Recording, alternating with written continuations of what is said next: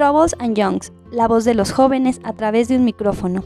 Es un espacio para todo aquel que quiera compartir sus opiniones, ideas de cambio, proyectos o emprendimientos que den solución a las problemáticas mundiales, con la finalidad de cambiar un poco la situación actual del planeta.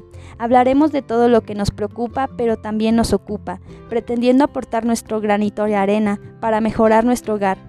Abordaremos temas de medio ambiente, política, viajes, moda, salud, educación o cualquier tema de interés social al mismo tiempo resaltar que cada situación tiene una posible solución. Troubles and Youngs es dar voz a todos aquellos que quieren ser escuchados y convertirse en agentes de cambio. Hola amigos, bienvenidos nuevamente a Troubles and la voz de los jóvenes a través de un micrófono. Recuerden que este podcast es patrocinado por SGOAC, no olviden seguirlos en sus redes sociales. El día de hoy tenemos una invitada muy especial, una gran amiga, una chica con una vida única, escritora, comunicóloga y amante de la fotografía, alguien con quien comparto muchas cosas en común y a quien quiero mucho. Gracias por estar aquí, Meli. Está con nosotros Meli, que nos hablará sobre el tema de la salud mental y la terapia como alternativa para cuidar de ella. Nos contará sus experiencias tomando terapia y atendiendo sus emociones. Creo que es un tema que debe ser visibilizado y difundido en toda la población, por lo que de la voz de Meli vamos a abordar Bienvenida, Meli. Gracias por estar aquí. Es un gusto tenerte nuevamente con nosotros. Muchas gracias. Eh, bienvenida, preséntate, cuéntanos sobre ti. Bueno, pues me llamo Melisa, Melisa Iraní, y estudié Ciencias de la Comunicación. Toda mi vida me ha gustado escribir, redactar, compartir fotografías, textos y mm, compartir con las personas creo que es muy importante ser una inspiración para los demás y nunca sabes como quién te está viendo, quién te está leyendo y para quién puede ser a lo mejor un cambio positivo. Muchas gracias, Meli. Voy a empezar preguntándote para ti qué es la ansiedad. No es necesario que me des como un concepto de actor, sino si tienes alguno tú propio que hayas creado a partir de todo lo que has vivido, pues igual puedes compartirlo. Sí, yo creo que la definición más cercana que tengo de lo que para mí significa la ansiedad es sentir miedo al miedo. Es eh, comenzar a sentir un miedo profundo por la emoción del miedo. Es algo que a lo mejor puede parecer difícil de entender para una persona que no padece ansiedad, pero creo que todas las personas que sí lo han padecido van a estar de acuerdo en que es un miedo pues irracional a situaciones que no suceden, que solamente suceden en tu mente, que te las estás imaginando y que tus pensamientos son completamente fatalistas y que llegan en momentos inesperados. A veces sí hay situaciones que te lo detonan, que, que por ejemplo, no sé, estás en una situación en donde eh, la adrenalina está ahí presente, algún deporte de alto riesgo, o mm, algo que comprometa tu integridad de alguna manera o alguna situación cotidiana que te ponga muy nervioso o nerviosa, pero en general creo que es pues ese miedo, ese pensamiento que viene de la nada, de que algo fatal va a sucederte y, y pareciera como que es real esa, pues esa, ¿cuál es la palabra? Como amenaza. Eso es lo que sentimiento de peligro que, que, puedas tener. Ajá. Sí, creo que el miedo es como la emoción más fuerte que se siente en ese momento cuando estás teniendo una crisis de ansiedad en la que pues empiezas como dices con poquito y luego ya es más y luego ya es más y luego ya es todo lo malo que te va a pasar en, y luego ya te pierdes porque ya lo que te dio miedo al principio ya ni siquiera es eso ya es otra cosa completamente irracional y luego también pasa que te da miedo sentir o estar pensando eso. No sé si a ti te ha pasado. Bueno, sí. Sí, sí, sí, llega un momento en el que estás, por ejemplo, no sé, a mí me pasa muy seguido que a veces estoy, puedes estar viendo una película, una serie, lo que sea, y de repente tu mente pues sigue trabajando y piensas en algo y mm, de estar, no sé, acostado en tu cama, que no hay ningún peligro aparente, y empiezas a tener esos pensamientos y es así como de no, por favor, estoy empezando a sentir que viene esa sensación de miedo y no la quiero sentir. Yo creo que en las primeras experiencias que tuve de ansiedad no sabía cómo explicárselo a los médicos, porque yo pensé que tenía alguna deficiencia cardíaca o que, porque empecé a sentir muchas arritmias y empecé a visitar a diferentes médicos eh, a que me hicieran electrocardiogramas y eso, porque yo sentía que algo no estaba bien con mi cuerpo. Y al final, después de visitar como a seis médicos, una de ellas me dijo, no, es que lo que tienes es ansiedad, porque tu corazón está perfectamente bien, pero tú te estás imaginando que tu corazón está mal. Entonces, em, de estar así acostada en la cama, de repente sentía una desesperación muy grande y quería levantarme y hacer alguna actividad física. Entonces, cuando ella me dijo, a ver, cuando tú sientes esta sensación como de esta arritmia cardíaca o esta taquicardia, eh, ¿qué es lo que te dan ganas de hacer? Y le dije, no, pues yo me quiero levantar de la cama y quiero salir a caminar o hacer un deporte o cansarme físicamente. Y me dijo, ah, no, pues entonces desde ahí ya no tienes ningún problema físico. Porque una persona que tiene una deficiencia cardíaca o que tiene algún mal, alguna arritmia, algo, lo que menos quiere es agitarse. Y lo que tú quieres es salir como hacer una actividad como para vencer esa sensación de miedo, ¿no? Y yo siento que lo más difícil es como las primeras veces, como tú dices, porque no sabes, o sea, no sabes, de repente llega y no sabes ni de dónde. Y creo que cuando ya lo has experimentado varias veces y lo has tratado, pues dices, ya viene y tratas como de que tu mente diga, no va a pasar nada, todo va a estar bien, pero las primeras veces o la primera vez que lo experimentas es lo más feo de, del mundo porque dices, ¿qué me está pasando? Y como dices, lo primero que tu cuerpo eh, eh, hace es tu corazón, ¿no? Que empieza a latir fuertemente y dices, Diosito, ya me va a dar un infarto, ¿no? Que es lo que... Sí dices el infarto y aquí, aquí quedé. Eso es lo que piensa todo el ansioso, me voy a infartar, me voy a morir. Es lo primero que piensas. Entonces siento que como cuando no has trabajado esa parte, pues sí, sí te cuesta más trabajo y siempre vives con miedo porque dices en cualquier momento sí, sí. me voy a morir de, del ataque al corazón. ¿no? Sí, hay una amiga a la que le daban ataques de pánico, no sé, en medio del tráfico este, bueno, del tránsito, eh, cuando había muchísimos carros y ella se quedaba de plano así paralizada. Eh, pues sí, o sea, hay diferentes tipos de, de, reacciones y de momentos que son inesperados e insospechados y que no sabes cuándo te va a dar ni cuándo te va a pasar.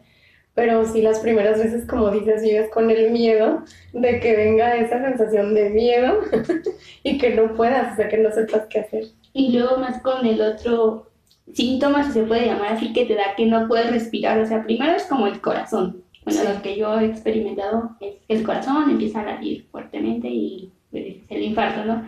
Y luego, pues, el miedo de que ya no puedes respirar y dices, pues, entonces, ¿qué está pasando ya? La parte del corazón, los pulmones, maldita sea. Dices, ya de aquí me voy a morir, lo primero que ¿Qué piensas? Y aparte piensas como en la mente, y aparte una mente bien tonta, estoy aquí en la cama y se me paró el corazón y los pulmones y todo, entonces... De que murió, pues ya. no, no. De susto. De susto. Bueno, pues por lo que nos has estado compartiendo, veo que sí has padecido ansiedad. No sé cómo ha sido para ti vivir con eso. Mm, pues ha sido todo un descubrimiento porque al principio, como dices, no sabes exactamente qué es Luego cuando llegan y te dicen, ah, pues es que es esto, este, vienen como los, los, los procesos o como los, las soluciones para tal cosa. Entonces, pues hay de todo, ¿no? Tienes como muchas opciones. Pero, pero el descubrirte como una persona ansiosa y hacérselo entender a las demás personas es algo muy complicado en el entorno, porque Supongo que le sucede lo mismo a las personas que padecen depresión, que tienen, sienten tristeza o apatía de la nada y que pueden tener todo en la vida, sin embargo no sentir una satisfacción grande por lo que están haciendo o por lo que están viviendo. Y es difícil explicarle a otras personas que, que te da miedo y que sientes como un peligro latente ante cualquier circunstancia y a veces te vuelves exageradamente precavida ante cualquier situación. Recuerdo que alguna vez me estabas contando de cuando fuiste a un concierto Y esa parte, a ver, cuéntanos.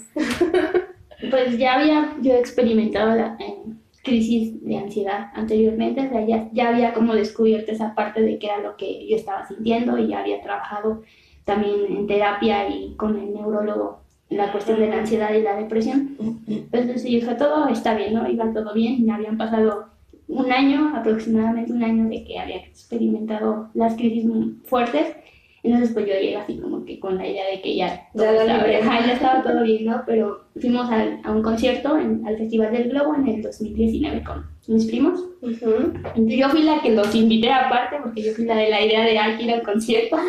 Entonces, pues ya todo bien y, y así. Pero ya cuando iba a empezar el concierto, estábamos como hasta delante de las, Ajá. de las barreras o las valles que dividen la zona general como con la zona VIP. Y entonces, pues la gente se empezó como a empujar y todo. Entonces, pues ahí fue como que me agarró el nervio Se y el miedo. Ajá. Y dije, ¿qué hago? ¿Qué hago? Y, y yo ya dije, no, yo no voy a aguantar. O sea, yo me voy a salir porque no creo que aguante como el estrés de... Porque aparte de miedo era estrés de Diosito, Me van a aplastar. me van a aplastar y aparte mi familia que iba conmigo, yo también tenía como la responsabilidad de... Bueno, todos éramos adultos en, ese momento, pero con la responsabilidad de decir yo fui la que los, Los llevé, ¿no? Yo fui la que dije vamos y todo. Entonces, pues eso fue más, o sea, el miedo de que ahí quedara aplastada y también como el miedo de que pasara otra cosa y luego a mí me echaran como la culpa de, de la situación o de por yo haberlos invitado. Y entonces recuerdo que yo dije, yo sí me voy a, a saltar. Ajá. Y se podía saltar, yo no sé cómo le hice. Y entonces pues tomé mis cosas y me dije, dijo el policía que estaba, no, no te puedes saltar. Y dije, ah, ¿cómo de que no? Ya me acuerdo que... Mírenme. Ajá, yo como de no, y traía mi mochila como esa de aja, de, sí, de, las que se cuelgan en la espalda. Ajá. Entonces pues fue fácil como, ajá, backpack, me la, me la colgué y ya me salté. Entonces ya después todos mm, los que iban conmigo empezaron también como a, a saltarse. Ajá. Mis primas no querían como tal irse porque también era su ilusión ver a Martin Garrix, entonces Ajá. pues dije, ni modo, pues yo sí me voy a salir. Le dije, igual ustedes quédense y si nos, dis- nos des- de- dispersamos, pues nos vemos en un punto de reunión. Ya habíamos acordado como esa parte. O sea, yo fui la que le dije, si pasa algo, luego luego, si pasa algo, ya, Muy gracioso. ya saben dónde nos vemos y todo. Sí. Sí, entonces, pues ahí, ahí nos vemos. Sí, claro. Pero pues no, no me dejaron como sola y todos empezaron a... Ay, a salir. bonito. Se siente muy bien para un ansioso cuando alguien se solidariza, porque nadie está en nuestra propia mente. Entonces, el que una persona pueda entender que tenemos a veces esos miedos irracionales y a veces alguien voltea y nos dice, pero ¿cómo? O sea, estamos seguros, no pasa nada. Sí, pero en mi mente ya pasó de todo. O sea, ya nos aplastaron, ya pasaron encima de nosotros, ya nos morimos, ya fue fatal, ¿no? Y, y que una persona pueda sentir esa empatía y solidarizarse, la verdad es que se agradece mucho porque no cualquiera lo hace. Eh, yo recuerdo haberle platicado por primera vez a una persona que quiero muchísimo, que tengo muchos años de conocer, y me decía, es que me parece como extraño, o sea, cómo realmente siente un ansioso adentro. Y entonces le empecé a decir, ¿no? O sea, primero pues sientes como alteraciones físicas, sudoración, temblor, este, Mareos. mareos, falta de, de aire, como dices, taquicardia. Y entonces, este, pues primero es como que ya empiezas a sentir que eso viene. Y ya cuando está sucediendo es así como de, pues quieres salir corriendo a cualquier lugar y ponerte como a salvo. Y, y como la otra persona no lo ve, porque la otra persona no padece ansiedad, este, uh, sí, perdón, el viento, este, pues sí es complicado que puedan a lo mejor entenderlo.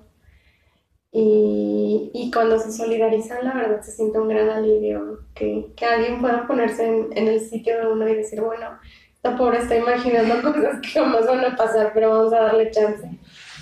Sí, yo recuerdo que después que nos salimos, ya platicando como con mis primas y así, Ajá. dice una de mis primas, y es que yo te vi la cara, y dije, no, en serio, yo no, y yo así como que, no, yo, yo estaba ahí, y dijo, no, en serio, yo te vi la cara, de pánico. y dije, ella se está sintiendo mal, y yo así de, no, claro que no.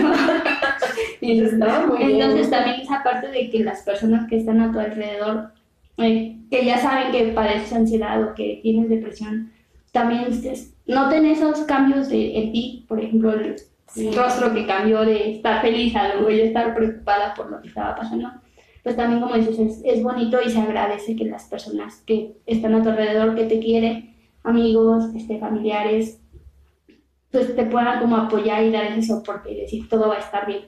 Sí, claro, es algo muy bonito.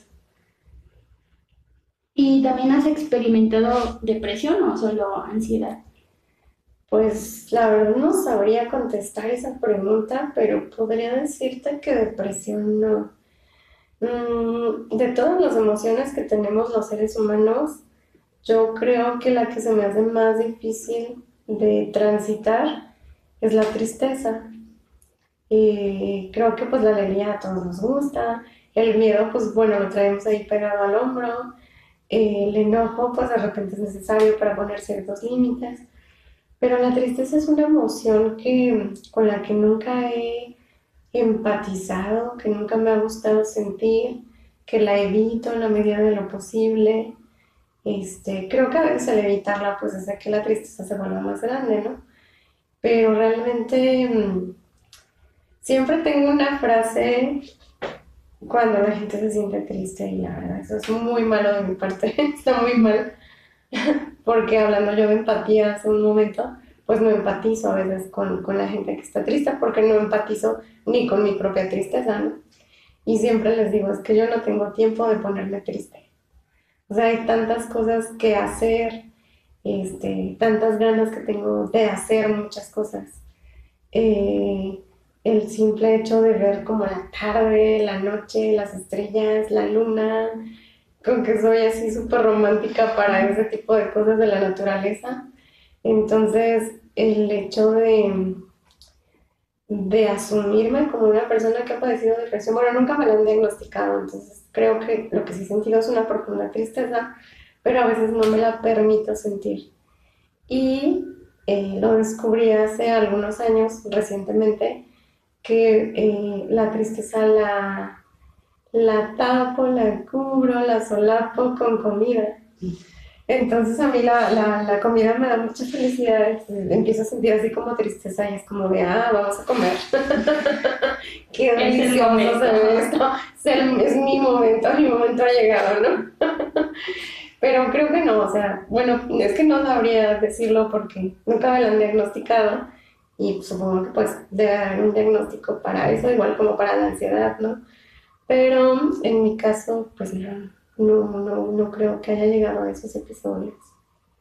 Todavía. Qué, bueno, porque bueno, yo sí, eh, a mí sí me diagnosticaron en su momento depresión, entonces yo no sabía tampoco qué era. Fue como que empecé de la nada, primero con los ataques de pánico, así como que todo me daba miedo, ya no quería hacer nada, o sea, ya no quería salir sola a la calle porque sentía que me iba a pasar algo o que iba a ocurrir alguna situación pues fea. Entonces pues empecé con eso, como ya no quiero, ya no quiero ir a ningún lado sola, acompáñenme, ¿no? Era como a los veintitantos años, tenía en ese entonces 22, 23 años. No podía salir a la calle y decía, bueno, pues, ¿qué está pasando, no? Que como los niños chiquitos de mamá, acompáñame, o papá, acompáñame, o hermano, acompáñame. Entonces pues empezó con eso y luego sí ya, de ver que yo me sentía tan mal de la ansiedad, tampoco sabía que era ansiedad, pero de ver que, yo me sentía tan mal de, pues no puedo salir a la calle, no puedo hacer lo que a mí me gusta por miedo a que me pase algo, pues dije, ¿qué, me, qué, o sea, ¿qué está pasando, no? Le dije, ya empecé a pensar como, yo creo que nunca voy a salir de esto, ¿no? Porque pasaban los días y era peor y era peor y así. Y pues entonces yo no voy a salir de esto. Y entonces fue cuando empecé como con esa parte de la depresión de, pues si ya no voy a salir de esto, pues ya, ¿para qué no? Como, ¿Qué sentido tiene? ¿Para qué nacía? ¿Para qué nacía yo? De haber sabido mejor Entonces empecé como así ya en casa, porque de hecho renuncié al trabajo en ese momento en el que estaba por lo mismo de que ya no podía ir sola, ya no me sentía a gusto tampoco, como dices, una sensación de querer salir corriendo y no saber a, dónde, era lo que me pasaba y pues también en el trabajo notaron que, que algo no estaba bien, ¿no? Porque empezaron a, a ver también mi, cambio en mi cara, sobre todo, de te sientes bien y yo, pues, no tanto, o sea, Ni siquiera, yo creo que a veces llega un momento tal de empatía y dices, ni siquiera sé cómo me siento, nomás existo y ya. no, aquí estoy así. Sí. Y entonces pues dije, no, fui consciente y dije, mejor me, me voy a ir. A salir. Mejor me voy a tratar, sea lo que sea que tenga, porque probé con muchas cosas, como también hasta con esa parte de que te curan de, de- ¿cómo se llama? Si te están haciendo mal de ojo y ese tipo de Ajá. O sea, yo, yo no creo en eso, pero pues me llevaron. Y dije, bueno, pues hay que probar. No se pierde nada, no se pierde nada. Yo creo que no, no me sirvió, pero, pero pues igual se probó. Entonces pues ya me empecé a tratar y ya me tuve que renunciar. Entonces mientras estaba en casa sintiéndome así, pues empecé a sentir esa parte de ya no quiero ir a ningún lado, ya en mi cama, llorar, Híjole, llorar y sí. llorar. Y me acuerdo que me abrían la puerta de mi cuarto y decían, me veían nada más como para ver si no había hecho otra cosa, en serio. Ahora que lo recuerdo me da risa porque la sonaban y así como, ah, sí, todavía está viva, déjenla, déjenla llorar, ¿no? Porque yo lloraba y es como, y yo como, ya, o sea, besitos, ¿para qué estoy aquí? Sí, Y yo, fuerte. Y perdí las ganas de hacer, porque me dicen, es que haz lo que te gusta, pinta, eh, escribe, toma fotos, y yo así de...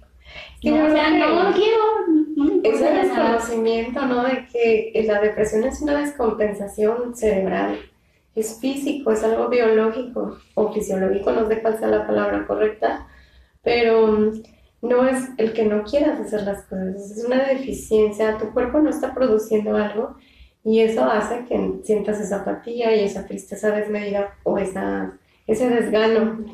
Entonces creo que a veces la gente no tiene ese conocimiento, no tenemos ese conocimiento y minimizamos mucho el problema, ¿no? De que, no- como el meme, no te sientas triste, estás triste, pues no te sientas Échale triste. ganas. Ajá, ánimo, échale ganas.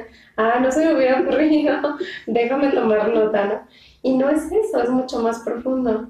Entonces, qué bueno que, no, desafortunadamente, y creo que lo hablábamos en alguna ocasión, eh, no todas las personas tenemos acceso a, a la salud mental, este, a tener un tratamiento, a poder acudir con un psiquiatra, con un neurólogo, con un psicólogo. Em, entonces, pues es complicado. Sí, yo, yo empecé también con esa parte de no poder dormir. Entonces fue como lo que ya detonó que tuviera que ir a, con un profesional, porque en serio yo ya no podía dormir, duré como dos meses sin poder dormir. Por lo mismo, el mismo miedo de decir, si me duermo me voy a quedar ahí, como, o sea, ya no voy a despertar, ¿no? Ajá, Ah, sí, claro. Ahora que lo, que lo veo así, pues digo, ay, no, o sea, me da risa a veces porque digo, ¿cómo podía pensar en ese momento, no? Pero bueno, en su momento era lo que, lo que yo estaba sintiendo a raíz de la ansiedad que tenía. real. Entonces, En pues yo no dormía, dije, no, pues mejor me quedo despierta, ¿no? Entonces, pues obviamente tu cuerpo en la parte física resiente que no puedas dormir las horas que necesitas dormir. Ajá, Yo empecé a sentir como que mi cabeza estaba así como gigante, ajá. como que como que me dolía tanto y así como, pues, ¿qué tengo, no? Así como que me pesaba la cabeza, pero pues era por lo mismo que, que no podía dormir, luego ojeras y luego ya bajé de peso porque no podía comer también. Con la ansiedad fue como la parte de, si como, me voy a atragantar, ¿no? Entonces, no, ya no quiero comer, no quiero nada, déjenme.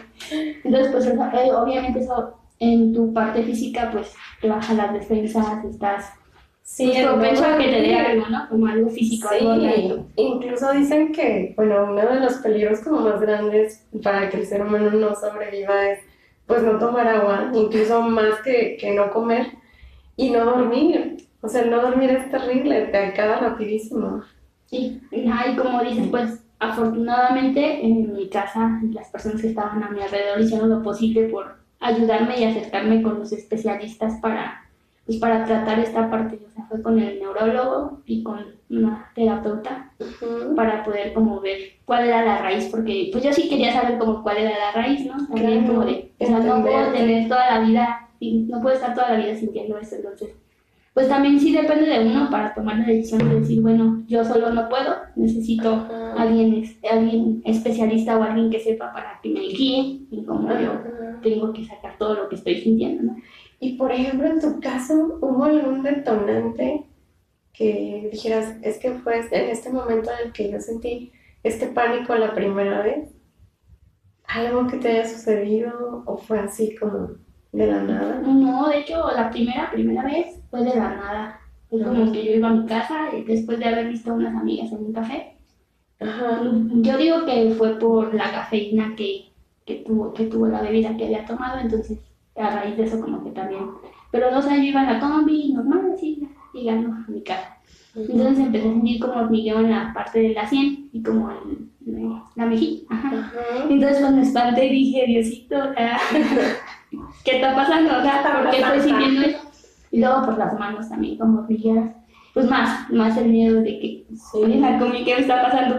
Y ya, luego ya no poder respirar y dije, no, pues ya, tan siquiera déjame llegar a mi casa, y así, y así me muero, que muera con mi gente. Ajá, sí, claro. Y así como yo contaba los minutos para ya llegar a mi casa, y así como, ay Diosito, ya por lo menos déjame, yo así decía, por lo menos ya déjame llegar a mi casa, porque yo ya no podía respirar, entonces me cambié como a la ventanilla de la combi, Ajá, pues para que te diera el aire. pero ni así, entonces llegué a mi casa toda desesperada y así.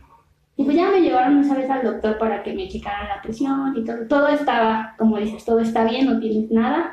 Ujú. Y dije, pues entonces ya me dieron vitaminas, como esta parte por si estaba baja de defensas y todo eso. Ajá. Y ya, ya no volví a sentir como eso hasta años después que otra vez. Ujú.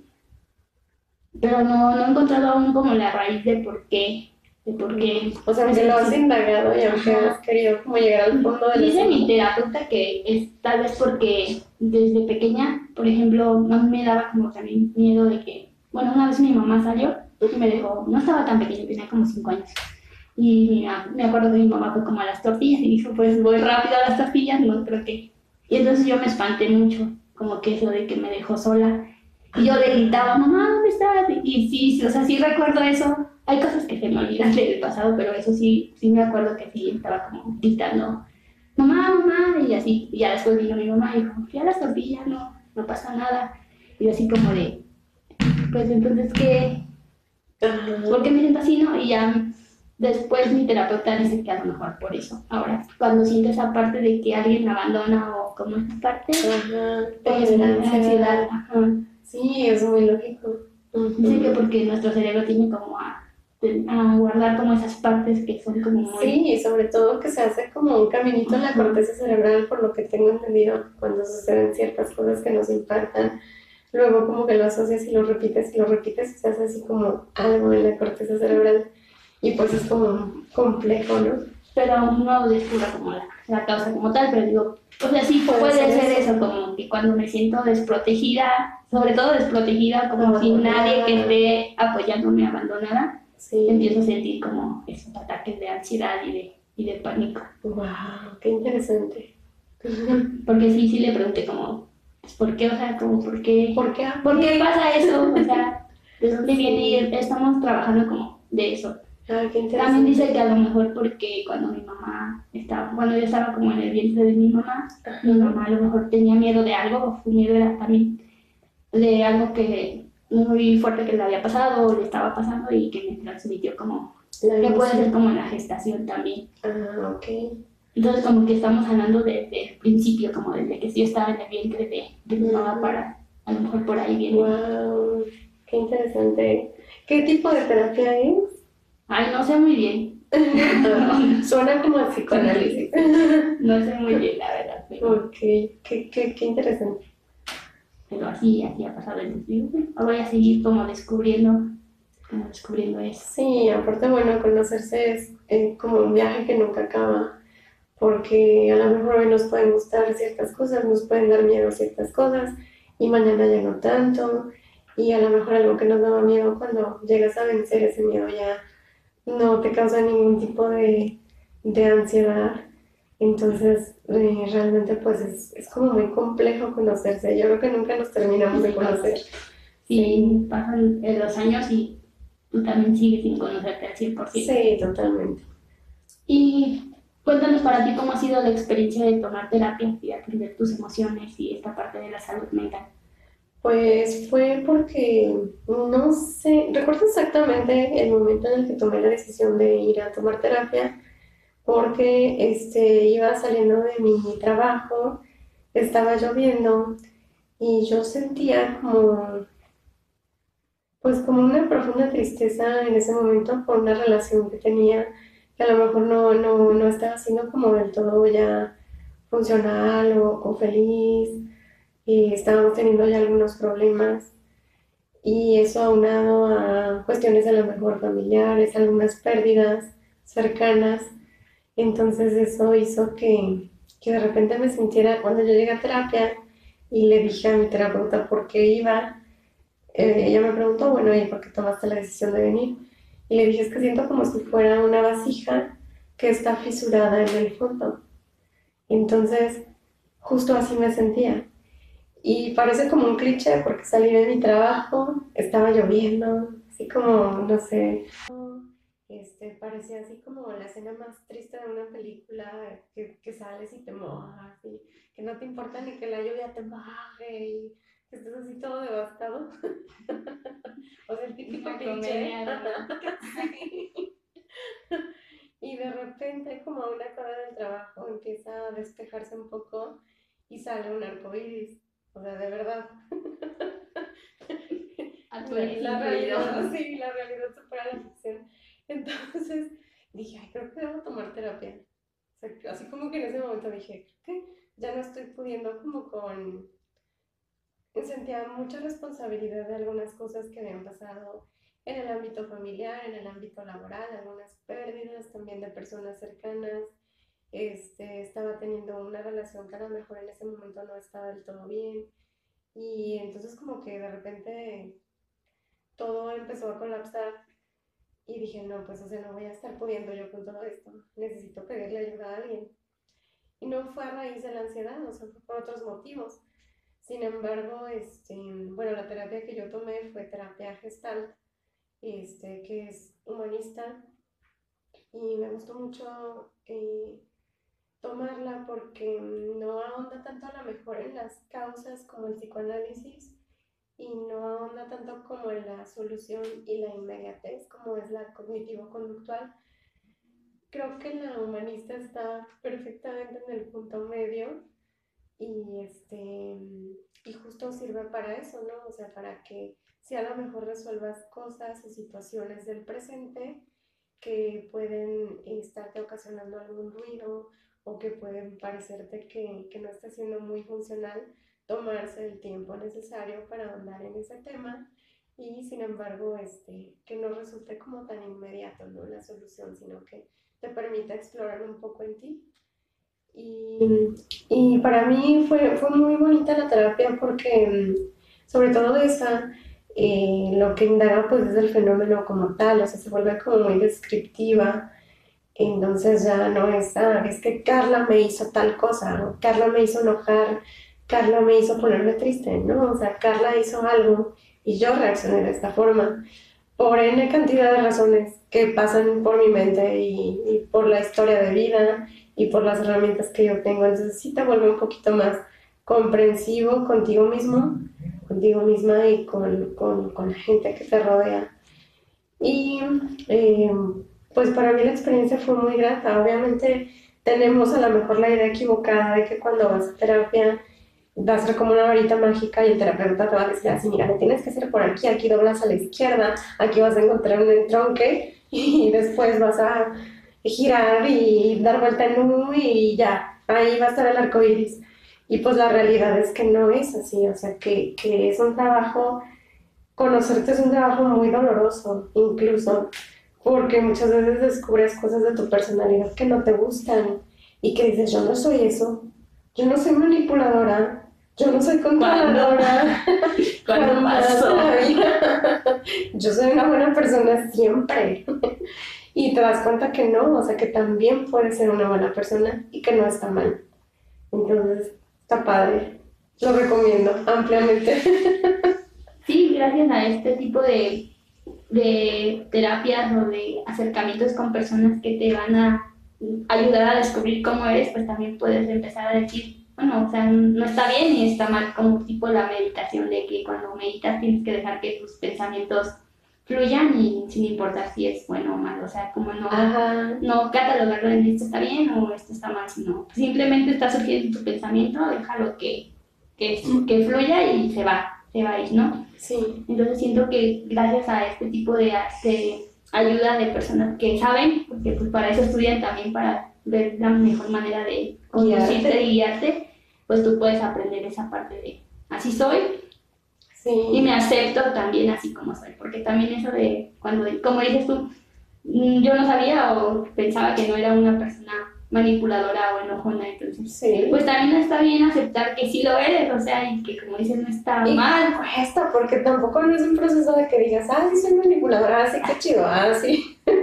no, o sea, fue como de, en serio, o sea, vengo a pagarle a alguien para que me diga que soy esta persona, ¿en serio? ¿Por qué? Cuesta trabajo, pero pues sí, está Pero los resultados son bonitos al final de cuentas. Sí, Bueno, a los que hemos podido y tenemos la oportunidad de ir a terapia o hacer ciertas cosas pues para ayudarnos a mejorar nuestra salud mental, pues al final dices, "Ah, ¿dónde estaba esto que no lo había visto antes, no? Sí, sí, porque te vuelves mucho más compasivo contigo misma.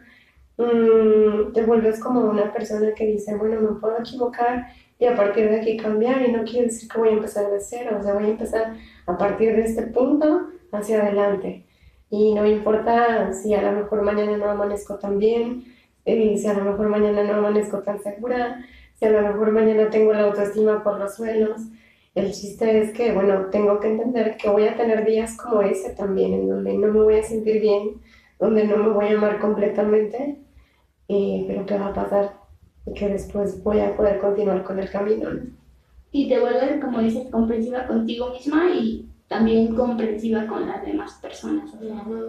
eso también se refleja como en el exterior, bien dicen que primero tú y vas a ver los resultados al exterior, a Exacto. con las demás personas con las que te relacionas día a día. Entonces, también a saber cómo eres y saber que, que las cosas van a estar mejor ayuda también a hacer las cosas mejores hacia la, la sociedad. Sí, sí, eso te vuelve como un mejor ser humano en el sentido de que te humaniza. Porque muchas veces nos, nos nombramos, nos autodenominamos seres humanos y a veces pues de humanos no tenemos gran cosa porque somos muy buenos para poner etiquetas, muy buenos para encasillar a las personas.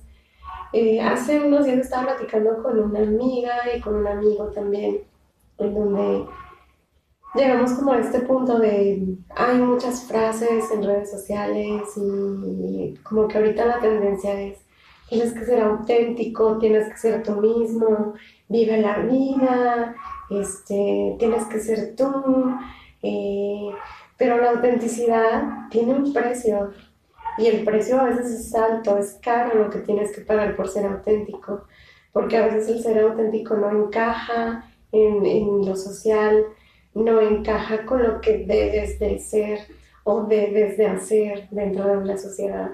Entonces, a veces tenemos un doble discurso muy gacho de que, ah, sí, sí, es que tienes que ser tú mismo, tienes que ser auténtico. Este, si te gusta esto, pues dilo, cuéntalo a los cuatro vientos, explórate, no sé qué. Y al final es de, ah, mira, Perenganito hizo tal y tal cuando eres auténtico. Entonces, sí, la verdad, el discurso que de repente manejamos tanto en salud mental como en la autenticidad supuesta, pues es complicado, es difícil, porque sí tenemos un doble discurso para muchas cosas, socialmente, moralmente, y, y- y nos, nos, nos hace muy poco sensibles. Entonces creo que el hecho de, de asistir a una terapia por lo menos una vez en la vida, si tienes la oportunidad, pues es volverte eso, más humano, verdaderamente, genuinamente más humano. ¿Y no te pasa de que, por ejemplo, después de ir a terapia o experimentar esta parte de conocerte más, eh, dices cosas o haces cosas que antes no, no hacías, pero que ya después de que descubres lo maravilloso que son ciertas cosas y las haces, la gente no te dice como, tú no eras así o no parte sí, de- totalmente. Fíjate que yo tengo un problema todavía. Bueno, no es un problema, es una característica. Yo tengo el no, tengo un falso en el sí. O sea, yo automáticamente tú me dices, oye, vamos a saltar de un paracaídas, sí. Ay, qué bueno que me dices. Porque si quiero saltar de un paracaídas. Yo les tengo un pánico a las alturas. Ni modo. Ya que sí. dije que sí. No, pero bueno, es un ejemplo. Pero por, eh, bueno, o sea, eh, basándonos en este ejemplo, tengo la verdad sí muy flojo. tengo un falso contacto ahí. Cualquier cosa que tú me digas, yo te voy a decir inmediatamente que sí, porque como que no lo, no lo pienso, no lo racionalizo antes de, de decir que sí. Entonces, este, pues cuando yo empecé a ir a terapia, empecé a trabajar en mis nos. O sea, realmente no quiero salir con esta persona, no quiero saltar del paracaídas, no quiero este, hacer rappel. Por ejemplo, a mí los, los deportes extremos me ponen sumamente nerviosa. Entonces, ¿de qué sí puedo hacer y qué no puedo hacer o qué no quiero hacer? Y poder decírselo a las personas que te rodean, pues es complicado, porque luego sí te, te dejas guiar mucho por el entorno, en todos los sentidos. Perdón. Entonces, pues empecé a trabajar en los nos. Y cuando las personas a tu alrededor están acostumbradas a que a todos les dices que sí, cuando poco a poco empiezas a decirle, a lo mejor no el no tan rotundo, porque cuando empiezas a trabajar tus nos, no es como de un día para el otro, de no, Carla, no quiero ir a tomar un café, sino es, eh, pues vemos, pues no platicamos, pues me llamas, pues, porque todavía no te animas a decir rotundamente el no. Entonces, eh, empecé así. Y, y luego sí, la gente que es más cercana, incluso hasta tu misma familia, es así como de, oye, pero es que no eras así, ¿por qué has cambiado tanto?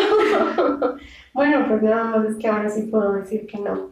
O que puedo decir a lo mejor de una manera un poquito más asertiva que no me gusta o que me lastima que me digas, porque mm, a veces a los amigos eh, con ese afán como de que un amigo no te miente y que un amigo siempre tiene que ser honesto contigo, herimos a las personas que están a nuestro alrededor.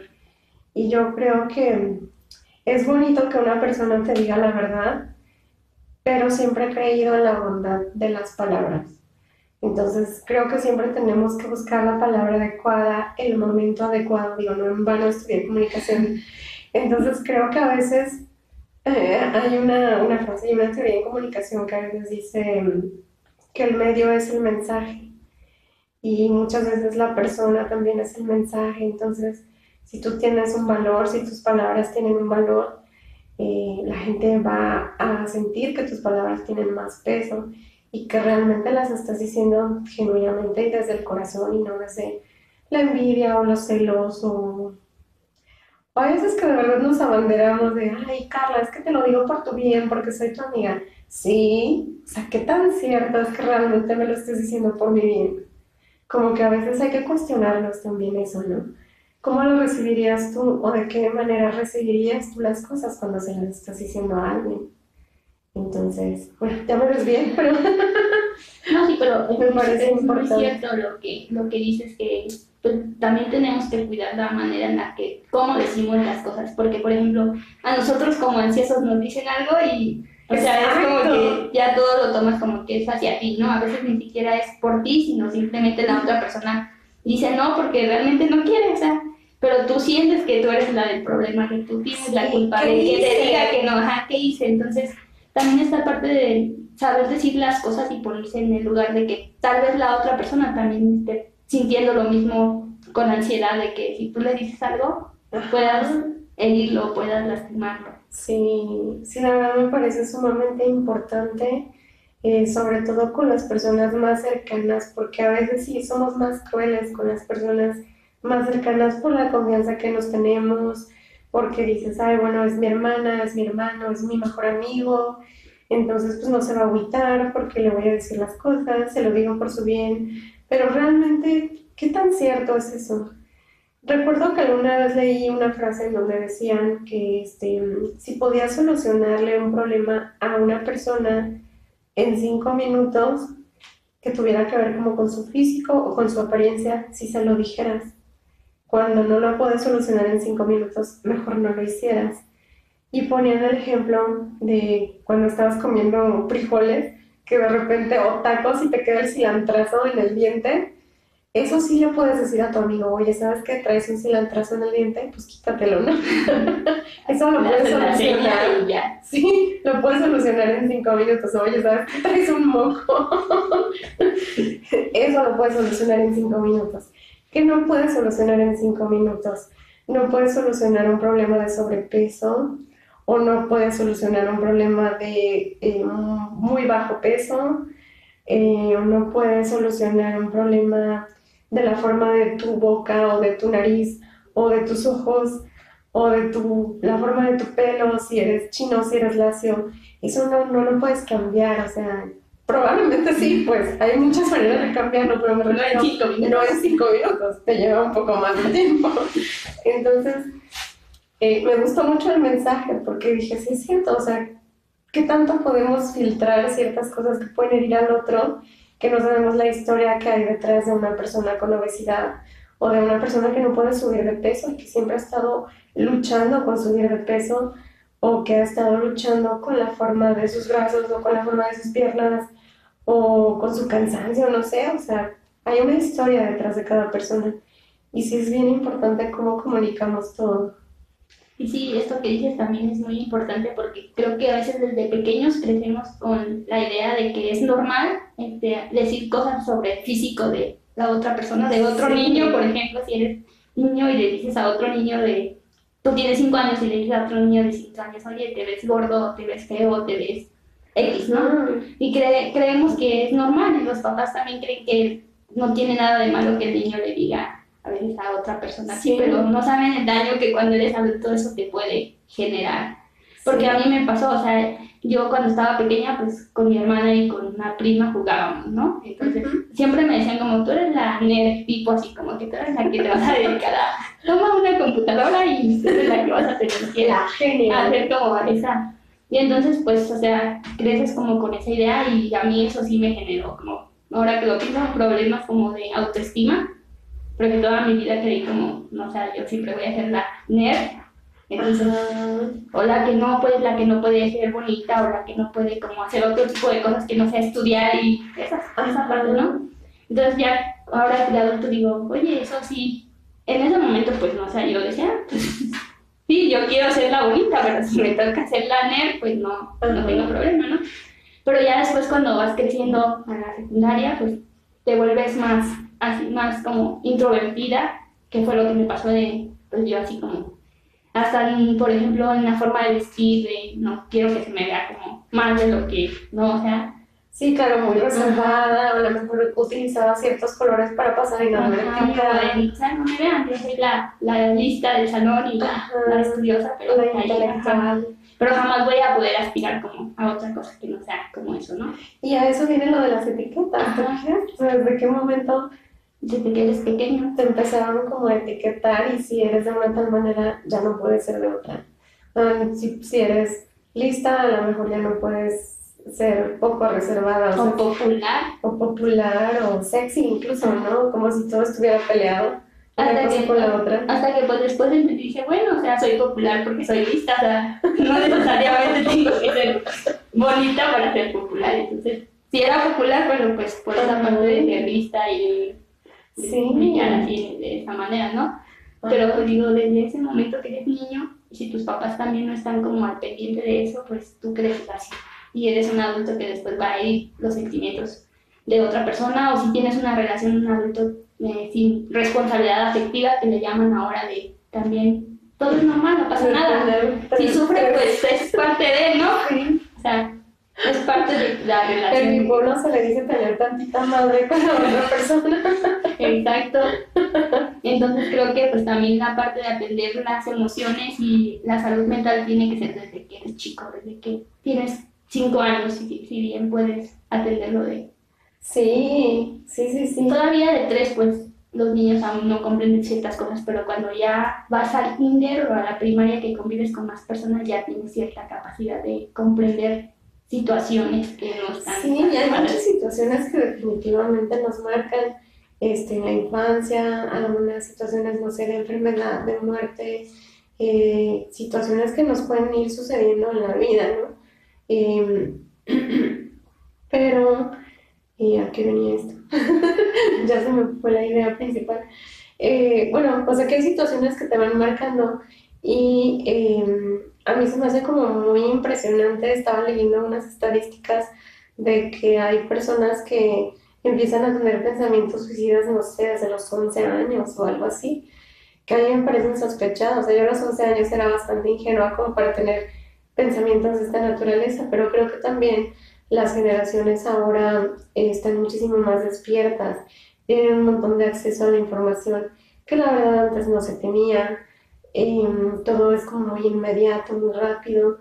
Y creo que en el afán de querer saciar o de no querer hacer contacto con las emociones negativas, pues te atiborras de todo, ¿no? De series, de películas, de videojuegos, de eventos sociales, de actividades. hay personas que me impactan porque no descansan un solo minuto, o sea, se despiertan súper temprano, van al gym, desayunan, trabajan, regresan, van a clases de baile, van a clases de piano, van a clases de no sé qué, te atiborras de actividades con tal de no estar contigo mismo. sentir. De cosas que no quieres sentir. Ajá, sí, impactante eso. Sí, cosas que no necesitas no quiero, no, como dices tú, no tengo tiempo de estar triste. No, no tengo tiempo de hacer contacto con nada que me haga sentir mal, entonces me voy a llenar de actividades. Que me hagan sentir mejor, pero a la larga va a llegar un punto en el que, claro, no, no todo detona.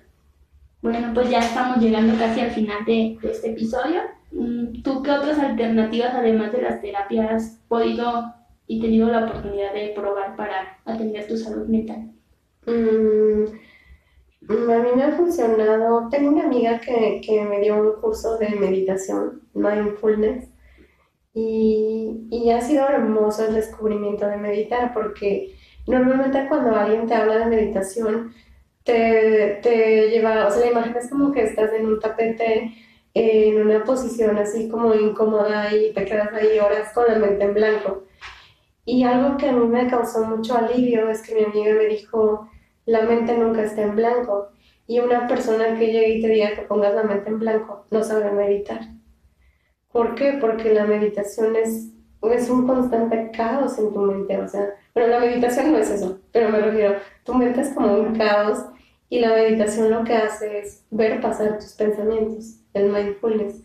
Entonces, es ser consciente de que tu mente va a divagar. Todo el día estamos pensando en algo. Eh, hay veces en que piensas cosas feas, hay veces en que piensas cosas lindas, hay veces que te pones reflexiva, este, que tienes como momentos de introspección, hay veces que te culpas, no debí de haber dicho esto, no debí de haber actuado de tal forma con tal persona, pero siempre estás pensando algo. Entonces, eh, lo bonito del mindfulness es cuando te caches que estás eh, teniendo un pensamiento, pues es como dejarlo pasar Puedes regalarte unos minutos al día en donde puedas respirar, que puedas sentir tu respiración, respirar con calma, porque es algo que hacemos sin pensar todos los días. Entonces el ponerle la atención a tu respiración hace que empieces a sentir una calma en automático y empieces a pensar y a pensar y a pensar y entonces ya el, el concentrarte en la respiración hace que vuelvas al momento presente. Puedes meditar cuando estás corriendo, me puedes ir así como muy pendiente de, ah, este, ya nada más corre la siguiente cuadra, llegas a la siguiente cuadra y, ah, bueno, entonces nada más a la que sigue, entonces vas concentrado en tu momento presente. Eso también es meditar. Cuando te estás bañando, que te concentras en la sensación de cómo cae el agua en tu cuerpo, el jabón, el shampoo, eh, cómo se siente tu piel con determinado jabón, Em, todo eso también es meditar. El estar aquí, por ejemplo, compartiendo y estar completamente concentradas en lo que está diciendo la una y la otra, eso es meditar. Y a veces tenemos una idea muy errónea de lo que es concentrarse o vivir en el momento presente. Y la verdad creo que eso para un ansioso es un regalo porque em, cuando vives el presente, el ansioso, ¿qué es lo que hace? Futurizar. Futuro. Entonces, cuando tú te regalas ese chance de vivir al 100% el momento presente, pues la ansiedad empieza a disiparse. Entonces, eso a mí me funciona mucho. Eh, cuando empiezo a sentir, por ejemplo, que la ansiedad viene o que voy a tener un ataque de pánico porque ya como que empiezas a familiarizarte con la sabes que, ya sabes que es. el monstruo. sabes que viene el monstruo. Entonces, pues no sé, incluso hasta con una pulserita de cuentas, empezar así como a respirar y contar las cuentitas, este, qué es lo que hacen, pues no sé, los, los monjes con sus malas o algunos budistas. Y, no sé, oler lo que está enfrente de ti y empezar a mencionar, ah, bueno, esta mesa, este escritorio es, tiene la superficie azul y también es color gris y el micrófono es con tal textura y tiene... Entonces, eso te, te, te regresa al presente. Eso la verdad había funcionado mucho aparte de la terapia, el convivir con personas y verdaderamente disfrutar ese momento, no intentar no estar pensando, no sé si te pasa que cuando vas a trabajar en la mañana te metes a bañar y ya estás pensando, ay, a las nueve lo primero que voy a hacer es mandar el correo para la fulanita o fulanito eh, que me quedó pendiente de ayer. Ay, también tengo que hacer una lista de tal y tal y tengo que archivar tal y tal. Terminas bañándote en automático. Y luego a veces ni te acuerdas si sí te bañaste. Porque ya lo haces así como de hasta en orden, ¿no? Ya ni siquiera así me lavé los pies. Entonces, eh, pues eso me parece muy, muy importante, que, que realmente cuando te estés bañando te concentres en que te estás bañando, que cuando estás jugando con alguien estés concentrado en que estás jugando con alguien, cuando estás platicando con alguien verdaderamente le pongas atención a ese alguien. Y eso para mí es maravilloso. Sí, que es de disfrutar más las cosas y el momento, como dices, el momento presente. Sí, ¿tú qué haces? Bueno, yo evito el café también. Pues yo también esa parte de la bebida que tenga cafeína, pues no, porque sé que eh, puede ser producto de que después me dé como algún Sí. ataque de ansiedad, ¿no? Pero pues también la terapia y meditar. Y a veces leer también. A leer, sí, fotos. respirar. Lo, lo principal después de la terapia que me ha funcionado es respirar. Porque cuando siento que estoy así pensando de más y cosas feas, como que me siento y digo, respira por lo menos tres veces, pero profundas y así como, cálmate, no pasa nada, todo está bien. Decir esas palabras como, todo está bien, estás bien, estás aquí, estás segura, no pasa nada. Y respirar. Y con eso como que empiezo ya a relajarme. Porque de repente sí, de la nada estás así, sentada y pues ni siquiera es algo que te esté estresando ni nada, simplemente llega el pensamiento Sí. malo y no, no, no quiero, no quiero y te rehusas como a que el pensamiento pues esté a, eh, el pensamiento se- Rencida. ajá, rencida y eso te genera ansiedad, te genera miedo, entonces pues obviamente ya vienen los síntomas físicos de que te sudan las manos, de que ya no puedes respirar, de que ya te quieres salir corriendo, entonces pues respirar es lo que me, me ha funcionado. Y también meditar, a veces en las mañanas, a veces en las noches cuando no puedo dormir o siento como que me está costando pues conciliar el sueño, pues pongo podcast de meditación para la noche, Ujú, ya sean sonidos o sí con palabras pues, que te vayan diciendo ujú. cosas y eso es lo que me... Uno de los ejercicios que nos ponía mi amiga en ese taller de mindfulness era precisamente poner este en, en YouTube hay diferentes canales que tienen sonidos de la naturaleza. Entonces ella nos ponía a adivinar ese sonido que fue, ah, no, pues fue un chango. Y ese sonido que fue, cierren los ojos y piensen, este, ese sonido que hizo este animal, ¿qué, qué fue? Este otro animal, ¿qué es? Entonces, eso hace que te concentres como en adivinar en ese momento y, y ese simple ejercicio que dura dos o tres minutos o incluso un minuto, que no te lleva de verdad mucho tiempo el concentrarte en algo, te saca de ese pensamiento futurista y fatal de la ansiedad. Sí, a mí me pasa sobre todo en las noches que te digo que a veces pues estoy pensando de lo que voy a hacer al día siguiente cuando todavía ni llega el día siguiente y ya estoy pensando qué voy a hacer. Ajá. o cosas que hice durante el día que digo, a lo mejor no estuvieron tan chidas lo que hice o así. Entonces, pues a veces no, no puedo como dormir rápido. Entonces sí me pongo como sonidos de la naturaleza y como que me imagino que estoy ahí, ¿no? Como que Sí. empiezo a escuchar el río y te imaginas, ya creo como la imagen de que, de que estoy ahí en un, en un lugar verde con un río que está cayendo una cascada y así. Qué bonito. Y entonces como que eso ayuda y después ya cuando acuerdo ya, o sea, ya ni sé cuándo, en qué momento me dormí. Y eso me ha funcionado, o sea, yo lo hago sin conocimiento porque yo no sé ni he tomado talleres de meditación, simplemente pues lo escucho y yo sola. Yo sola ahí trato como de... Sí, es que uno se hace de sus propias herramientas para sobrevivir en el mundo de la en ansiedad. el mundo de la ansiedad. Y pues también ya, luego también tengo también como esa parte de la aromaterapia. Tampoco te digo, no soy experta, pero a veces los aceites me pongo como en la sien y en la frente y con eso también como olerlo. Ajá. O me pongo perfume para dormir. dicen, eres rara porque te pones perfume. te pones perfume para dormir, pero creo que eso funciona porque el aroma, mi perfume es como de coco, entonces el aroma de coco me gusta mucho. Ajá. Entonces, pues ya cuando Ay, a mí estoy ahí, entonces mi aroma favorito es de coco y tengo una fragancia que me pongo luego en las noches Ah, para dormir. Y sí, esto me relaja porque ya estoy Muy sofisticada. Me dormir. Sí, en serio, sí, me El dice perfume. perfume, ¿por qué te pones perfume? Y le digo, no sé, como el aroma, los aromas también me ayudan como a, a relajarme.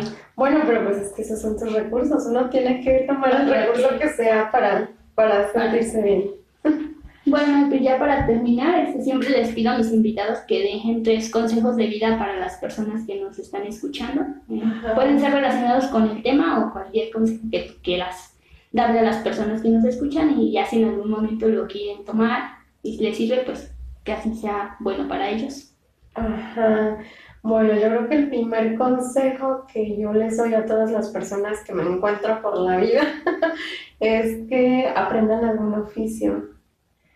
Eh, creo que estamos muy acostumbrados a que nos digan, ah, ya es una carrera, obtén un título y con eso la vas a hacer en la vida y pues no, nadie te asegura que vas a hacer alguien en la vida, pero sí creo que lo que te hace feliz en la vida te puede remunerar muchas cosas, no nada más dinero. Entonces, este, pues podría ser eso, que, que aprendan un oficio, o sea, hacer pulseras, carpintería, lo que sea. El segundo, que aprendan un idioma, bien, el que quieran. Siempre aprender idiomas es una gran puerta que se abre. No importa si no es inglés, el que quieras, incluso si es lengua de señas mexicana, también. Hay muchas personas aquí en México que tienen esa discapacidad auditiva y, y creo que ser incluyente se trata también de eso. Y eh, ¿cuál otro consejo sería? Mm, pues que seas cuidadoso siempre con los juicios que emites hacia otras personas. Todos estamos luchando contra nosotros mismos o contra algo en la vida. Eh, todos somos de una determinada manera por alguna razón. Mm, creo que no, no es bueno etiquetar a las personas que nos rodean, no es bueno juzgar a las personas que nos rodean. Y más allá de que si es bueno o es malo, creo que no es humano. Entonces, eh, me gustaría vivir en un mundo en donde no existieran tantas etiquetas. Eso. Qué bonitos consejos y gracias por compartirlos. Esperemos que, que alguna persona que los esté necesitando le lleguen en el momento que, que lo necesiten para poder solucionar ciertas situaciones o problemas de su vida. Gracias por, por estas palabras y pues también gracias por estar aquí nuevamente platicándonos de este tema. Ya habíamos la vez pasada hablado un poco, pero que las cosas no, no salieron tan bien como esperábamos. La tecnología siempre nos juega en contra por alguna razón. Entonces, te agradezco tu tiempo de estar aquí, de hablarnos sobre tus experiencias, sobre cómo has tú vivido esta parte de la ansiedad y la terapia como alternativa para cuidar de tu, de tu salud mental. Entonces, pues si quieres dejar tus redes sociales para que la gente que nos escucha te pueda seguir, porque déjenme decirles que es una buena escritora y tiene textos muy, muy padres. Sí, de repente como que tengo la parte introvertida de, ay, no, es que tengo todo privado, no quiero que nadie me lea ni me vea. Este, pero tengo una cuenta que ahorita está un poco en pausa, pero en donde constantemente subía algunos textos, escritos, fotos. En- es Melissa para los nervios en Instagram, en Facebook, así pueden buscarme también como Melissa para los nervios. Y pues ahí de repente estaba compartiendo algunas cosas, eso se va a reanudar ya pronto, pero de repente me di una pausa y, y pues ya, pronto estaré de regreso por ahí, por si quieren seguirme, pues ahí estoy. Bueno, Meli, pues muchas gracias de nuevo. y eres bienvenida nuevamente cuando tú quieras venir a platicarnos de otro tema. Entonces, ya sabes que este es tu espacio y este tiene las puertas abiertas para... Muchas gracias. Y sobre todo, eh, te agradezco porque sentimos como una conexión muy fuerte cuando nos conocimos porque a las dos nos gusta escribir, a las dos nos gusta tomar fotos, a las dos nos sentimos, bueno, nosotros somos ansiosas. nos gusta el olor a coco, ahora abriendo.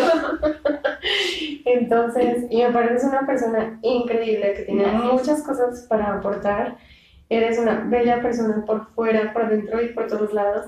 Entonces, este, igualmente, eh, lo mismo de ti, porque también desde el momento que, que, te, que conocí, que cuéntales antes de irnos rápido con cómo fue que nos hablamos. Bueno, yo soy una persona como muy stalker. Ah, no es cierto. No, es que trabajamos en el mismo lugar y de repente me llamó la atención que el currículum de Carla era bastante grande. Yo tenía acceso a los archivos de las personas que estaban trabajando, eh, de mis compañeros y eso, en ese momento, en ese trabajo. Entonces, la verdad sí me llamó mucho la atención tu currículum porque dije, Dios mío, o sea, es que esto parece de verdad, no sé, un libro. Entonces, sí, la verdad, pues lo que tenía acceso a él, tuve la tentación y se vi, caía la tentación. Y pues me di cuenta que te gustaba escribir muchísimo, que te gustaba la fotografía. Entonces dije, Dios mío, es que eh, en un mundo en donde pues la persona es muy como, la, las, las personas, perdón, son muy competitivas y es más como de, ah, este curso y este diploma y este... Sin embargo, tú estabas haciendo cosas que a mí me gustaban y que resultaban profundamente inspiradoras. Entonces, fue como de, wow, esta chava podría ser mi amiga, sin pensarlo. Y, y, me atreví a abordarla y decir... En la cocina. Oye, ¿qué crees? ¿Qué tu currículum? No, no, no, dijiste, tú eres Carla y yo, sí. Ya fue que me dijiste. Cometí una fechoría. Acabo de ver tu, tu currículum. Sí, no, no, no, fue increíble. Entonces, me pareces una persona que, que redacta increíble, que tienes una sensibilidad muy grande, que eres una persona que, que aporta a la sociedad como prueba pues este podcast.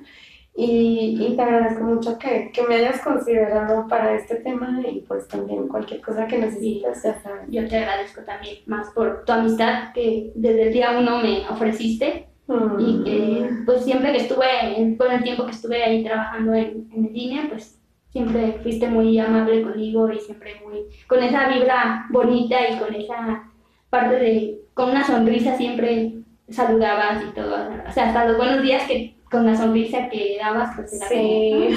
vale la pena venir a trabajar cuando encuentras personas así con esa vibra que te hacen sentir bien en el lugar en el, en el que estás. sí, yo creo que la verdad es muy complicada como para no sonreírnos. para estar enojados y con la cara larga. Sí. Bueno, pues gracias. Hemos llegado al final de este episodio. Igual eh, ya tienen las redes de nuestra invitada y voy a dejar las redes de nuestro patrocinador, así como las mías, para que nos sigan. Gracias por acompañarnos en este episodio. Nos vemos la próxima.